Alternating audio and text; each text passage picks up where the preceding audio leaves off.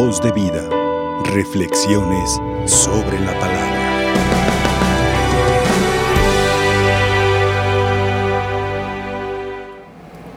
El evangelista San Lucas hoy nos regala este texto en el cual el Señor está instruyendo, está formando a sus discípulos. El documento de Aparecida que nos recuerda que el discipulado cristiano debe de ser permanente. El discipulado cristiano tiene que ser a, ahora y a destiempo. Y hoy, educando e instruyendo el maestro, nuestro discipulado, hoy toca un punto muy eh, importante para la vida cristiana. Dijéramos que puede ser el centro del cristianismo, que es el perdón. El centro de, de la acción mesiánica de Cristo fue la redención de la humanidad, es decir, perdonar al mundo. Y a la iglesia misma le ha pedido a través de los apóstoles que esta gracia de perdón se perpetúe y hasta nuestros tiempos ha sido una acción que nuestra madre la iglesia con gran fidelidad ha cuidado. La iglesia misma es un instrumento de perdón.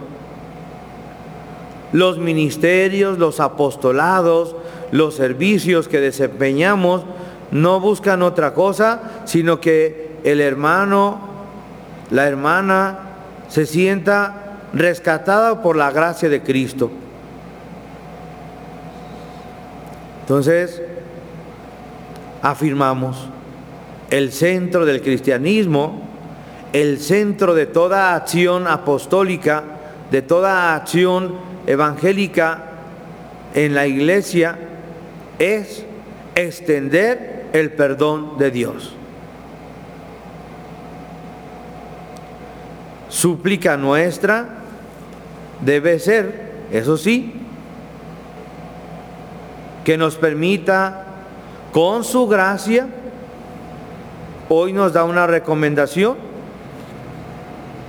nos recomienda alejarnos de las ocasiones de pecado, que él mismo dice es imposible evitarlas, pero eh, si tú te, te alejas de ellas, no vas a incurrir en esta falta. Y en este mensaje el Señor nos, nos indica tres elementos importantes, que así como también nuestra Madre la Iglesia hemos dicho que es un medio de perdón, también hemos de pedirle al Señor que nos conceda evitar los escándalos. ¿Cuánto daño hace un escándalo en la iglesia? Y cuando digo escándalo, no nomás me refiero a ciertas situaciones, no, no, de todo tipo de escándalos. Que un hermano, que un hermano no perdone a su hermano es un escándalo. Que entre la misma familia, entre las mismas familias, eh, Qué triste puede ser que esas familias bien integradas, bien llenas de la gracia de Dios, pero apenas falta papá y mamá y se andan peleando. Es un escándalo comunitario. Por poner ese ejemplo, pero pueden ser otros. El Señor nos está pidiendo evitar los escándalos. El escándalo divide, el escándalo destruye, el escándalo acaba todo lo que se ha construido.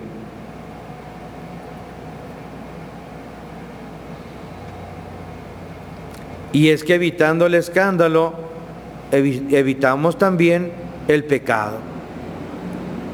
Que el pecado va de la mano, dice el Señor, evitar las ocasiones de pecado. Aunque Él dice de una manera muy drástica, muy drástica, más le valiera, más valdría ser arrojado en el mar con una piedra de molino sujeta al, cuello.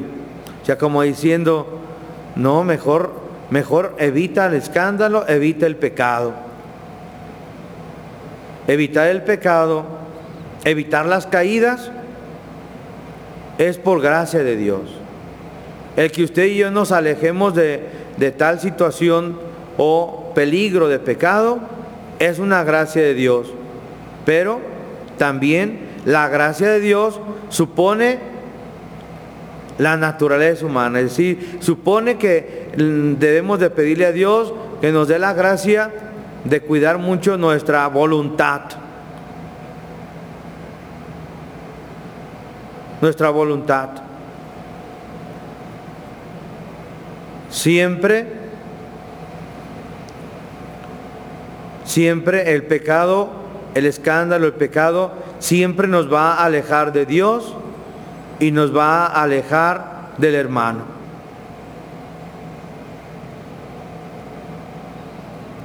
Hoy los apóstoles hacen, nos dan la clave. Y la clave es, aumentanos la fe. Aumentanos la fe es decir, aumentanos la gracia, aumentanos el don de fortaleza, una fe transformadora, capaz de defender al débil y capaz de corregir al que está equivocado con caridad.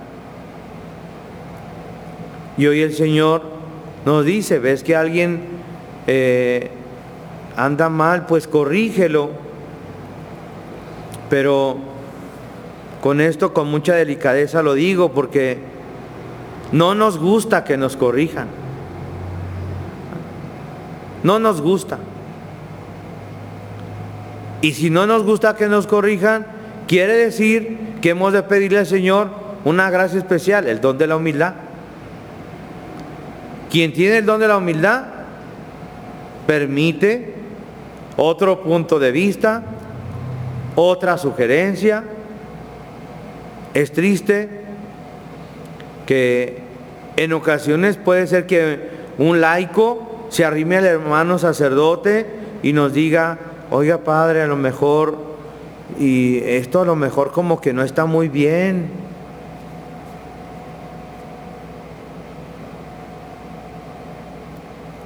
Y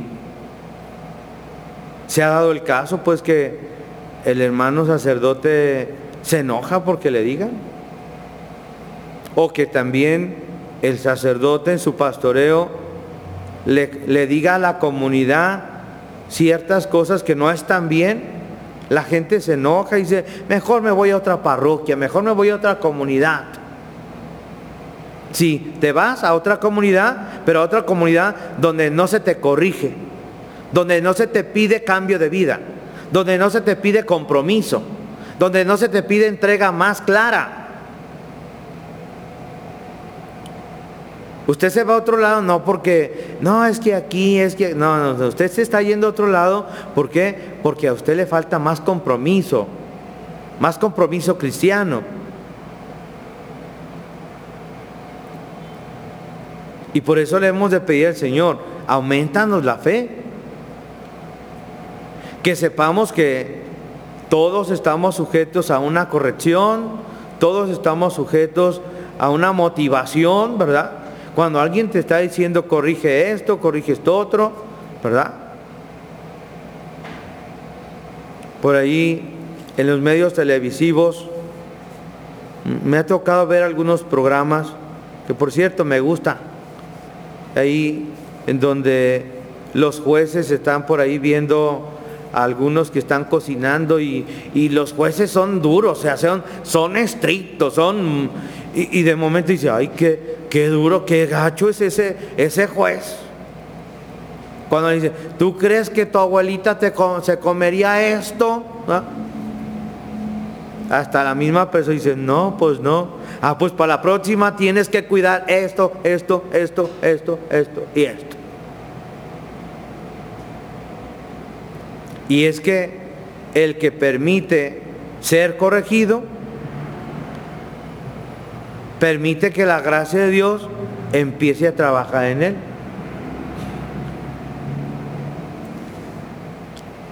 La gracia del perdón que hoy pide el Señor siete veces, ¿verdad? Dijo un niño, dijo un niño del catecismo, dice, ay no, esa, esa, esa tabla de multiplicar de Cristo, Padre, no me la puedo aprender. ¿Cómo que siete, siete veces, siete veces, cuántas veces siete y que setenta veces siete? Dije, mira, hijo, pues, para que le entiendas mejor, lo que Jesús quiere decirnos que debe de ser siempre, siempre. En una ocasión, un, un formador regañó a uno a un compañero y, le dice, es que usted esto, y usted esto otro, y usted esto otro, y usted esto otro, y esto, y esto, y esto, y esto, y esto. Y el compañero dice, padre, pero también déjeme hablar tantito. ¿Ah? ¿Qué pasó? Es que yo no soy ese al que usted está diciendo. Yo soy Ramón Aguilar, por así decir, ¿verdad? ay, ay, ya escuchó, ya escuchó lo, lo que iba a corregir a, su otro compañero. Cállese la boca, eh, cállese la boca, eh. ¿Eh? O sea, a veces podemos, podemos corregir y a veces también nos podemos equivocar en las correcciones. De ahí pedirle a Dios la gracia de su perdón y no se nos olvide el per, perdón. Perdón. Es un don. Es un don que le doy a la persona. Perdón. Eh, especialistas en atención canina, por ahí un amigo que se dedica a eso, un día me tocó, le tocó ver que yo corregía a mi mascota y lo corregí.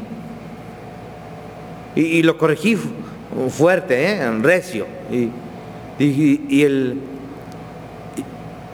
como después de que pasó un momento, me dice este amigo, ¿y en qué momento se va, se va usted a, reconciliar con su perro?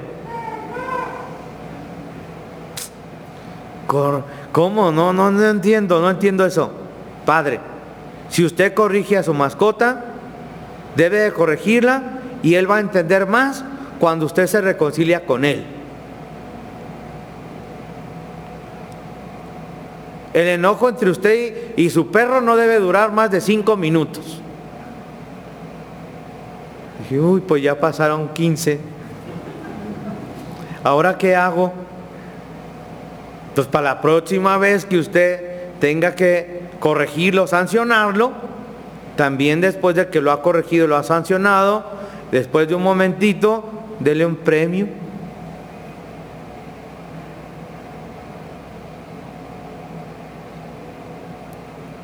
Y de esta manera su perro siempre será fiel con usted. Yo digo, si los especialistas caninos nos dicen que debemos de estar reconciliados, reconciliados con nuestras mascotas, ¿verdad? Con cuánto más con mi hermano, con el que me siento a la mesa. Con cuánto más con mi hermano que comparto con él la vida, el trabajo, el mundo. Es interesante, me quedé muy, muy con eso que me dijo este entrenador de perros. Dice, es que usted está dentro del mundo de su perro. Él, él, no entiende que usted es humano para él usted es un perro igual que él. Y por eso tiene que enseñarle las cosas que usted quiere que aprenda. Y lo primero, si usted quiere que le obedezca mejor, la sanción, la exigencia, pero debe de haber, así, yo pienso que, digo, bueno, si en estas cosas, en estas cosas de entrenamiento canino hay todas estas cosas, dice, bueno, pues el ser humano también no hay nada que nos devuelva la paz, hermanos, que dar el perdón. Y cuando perdonamos, yo sé que es difícil en ocasiones perdonar. Yo sé que hay cosas, situaciones que a veces nos, nos han marcado, pero ¿cuánto bien nos hace perdonar? nos, nos previene de insomnio, nos previene de alta presión, nos previene de un paro cardíaco, nos previene de una embolia, nos previene de un cáncer, nos previene eh, de problemas digestivos, nos previene de tantas cosas, tantas cosas. ¿Cuánto bien me, me da el perdonar? Y es que cuando yo le doy el perdón a alguien, en realidad el beneficiado número uno después de dar el perdón soy yo. El beneficiado número dos es al que yo perdono. Porque en ocasiones aquel que yo perdono ni siquiera se da cuenta que tú traes broncas o traes enojado, que estás conflictuado con él. Y como si nada, hola, ¿cómo? Uy, si supieras cómo estoy todavía me saludas. Bueno, pues Dios nos dé la gracia, queridos hermanos y hermanas. No se nos olvide, el centro del cristianismo es el perdón. Cristo vino a ser el centro de la historia y en el centro de la historia vino a expander su perdón, su misericordia por la humanidad. Luego entonces la iglesia somos y debemos de ser en todo momento signo privilegiado para la humanidad de perdón. Que Dios nos permita a toda la iglesia, sí, evitar los escándalos y en medio de lo posible vivir el perdón, que, no es, lo, que es lo mismo de perdón y misericordia es lo mismo. ¿Ah? Por eso le decimos al Señor en esta celebración, aumentanos la fe, aumentanos la fe. Y cuando aquel que ha vivido todo esto en plena felicidad, Ay, pues duerme bien a gusto. Aquel que no perdona, estoy seguro que cuatro o cinco veces se despierta en la noche y se está peleando con el que está enojado y el otro está ronqui, ronqui. Y si es el esposo, ¿ah?